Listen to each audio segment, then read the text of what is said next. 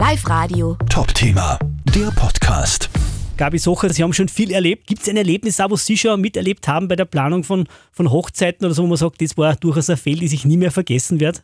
Ja, in 22 Jahren und bei mehr als 550 Hochzeiten, da erlebt man wirklich eine ganze Menge. Da sind Sachen dabei, wo du einfach herzlich lachen musst und das andere Mal ist wieder was, was zu Tränen gerührt ist, weil es so wunderschön ist. Aber es gibt natürlich auch die eine oder andere Panne. Ich kann mich noch gut erinnern, da ist zum Beispiel einmal äh, ein Hochzeitstag und bei uns war es so, dass der First Look eben vor der Trauungszeremonie war von dem Brautpaar ganz romantisch am See. Und ich bin dann vorgefahren zur Hochzeitslocation und habe dort die Trauungszeremonie eben aufgebaut und geschaut, dass alles passt.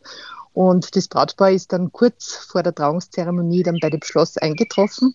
Und dann sehe ich, dass der Bräutigam im Hemd da steht und er sein Sakko beim See vergessen hat. Beim Fotografieren hat er es irgendwo auf den Baum gehängt und ist dann zur Zeremonie praktisch im Hemd da gestanden.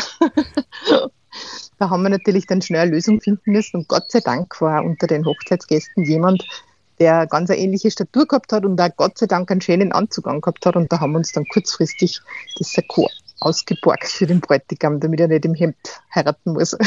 Das heißt, er hätte durchaus nichts mehr zum Anziehen gehabt, sozusagen. Da muss man, muss man spontan dann reagieren. Oder da, da gingen dann wahrscheinlich tausend Gedanken durch den Kopf als Organisatorin, was mache ich jetzt? Ja. Oder muss man einfach. Ja, ganz genau. Du musst erst mal überlegen, Maria, was, aha, okay. Und hat er wirklich und gibt es das und so.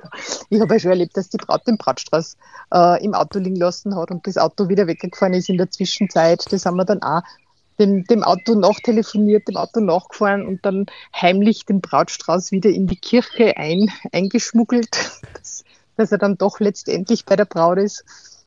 Ich kann mir vorstellen, Ringe, ja. Ringe ist vielleicht auch was, wo man sagt, das, da gibt es vielleicht ständig ab und zu Malheurs, oder? Ja, oh ja, das habe ich auch schon erlebt. Da war einmal, das war ein ganz spezieller Fall, da war die Brautmutter zuständig für die Ringe und sie hat gesagt, sie ist die allerpenibelste und sie macht das auf alle Fälle. Und dann hat es tatsächlich in der Aufregung die Ringe eben daheim liegen lassen.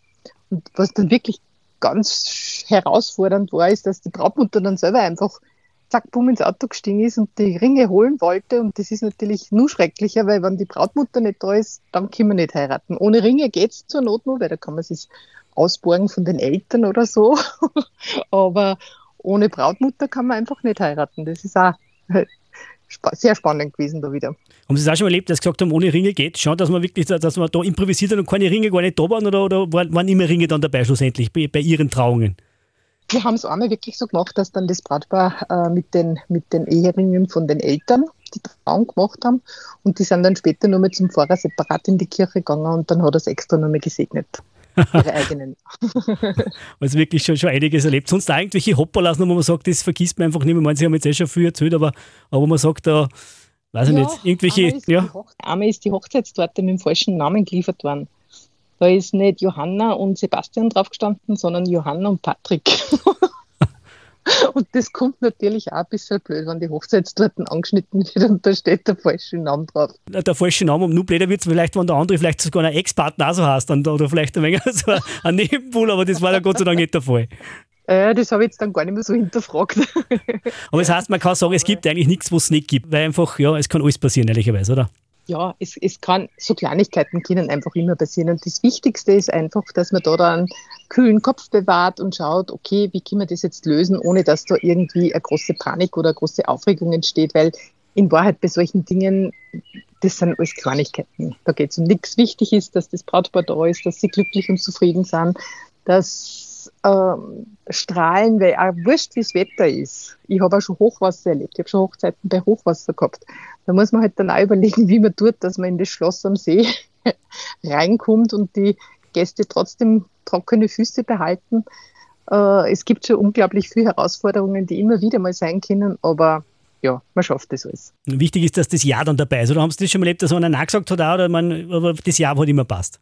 Also ein Nein habe ich noch nie erlebt. Bei mir gibt es immer ein Ja. Sehr gut. Das ist, das ist die Basis einmal für alles. Egal was ist, wenn das Ja da ist, dann ist der Grundstein gelegt sozusagen. Ja, super. Und Sie merken wahrscheinlich jetzt auch, jetzt der, der Hochzeitsboom, jetzt, jetzt, jetzt rollt es wirklich wieder an so richtig, oder? Die Leute sind heiß aufs Feiern, ja. heiß aufs Heiraten, jetzt geht es endlich wieder und ja. merken Sie wahrscheinlich auch, oder? Ja, absolut, absolut. Ich meine, gerade bei uns im Salzkammergut, das ist ja so sagenhaft schön da und man merkt, die Brautpaare, die heuer heiraten dürfen, die vielleicht eh schon aus 2020 und 2021 verschoben haben, die sind natürlich total glücklich, dass sie jetzt endlich heiraten können und auch viele Brautpaare, die nächstes Jahr heiraten, kommen auch jetzt schon und sagen so, wir wollen gleich mal reservieren, weil es schaut ja aus, als ob es hoffentlich auch nächstes Jahr dann wieder alles gut gehen würde mit den Hochzeiten. Ja, das hoffen wir doch. Gibt es vielleicht noch irgendeinen den ultimativen Tipp, wenn man heiratet, organisatorisch äh, sozusagen aus Ihrer Sicht, wo man sagt, da geht keine Trauung schief, wenn man sich an das hält, oder, oder, oder gibt es den ultimativen Tipp eh gar nicht? Weil wir haben oft Angst und man, das muss man planen und das und hu, hu, hu. Aber gibt es so, was, was, man, was ist so das Ultimative, wo man sagt, wenn das passt, dann macht es euch keine Sorgen? Also mal ein Tipp zum Regenwetter sich bitte auf keinen Fall äh, die Laune vom Wetter vermiesen lassen, weil man kann das alles ein bisschen überlegen, dass es einen Plan B gibt, wenn das Wetter nicht so schön ist, dass man drinnen feiern kann. Und dafür ist einfach das Allerwichtigste das Strahlen in den Augen des Brautpaares, weil wenn das Brautpaar glücklich ist, dann ist völlig wurscht, wie das Wetter ist, weil dann scheint die Sonne in den Herzen und dann ist, dann wird auf alle Fälle alles gut. Perfekt. Ich glaube, besser können wir nicht laufen. Auch wenn es fällt oder wenn oft was nicht so rund läuft, wenn das Strahlen im Herzen da ist und in den Augen, dann ist die Hochzeit gut. Live Radio. Top Thema. Der Podcast.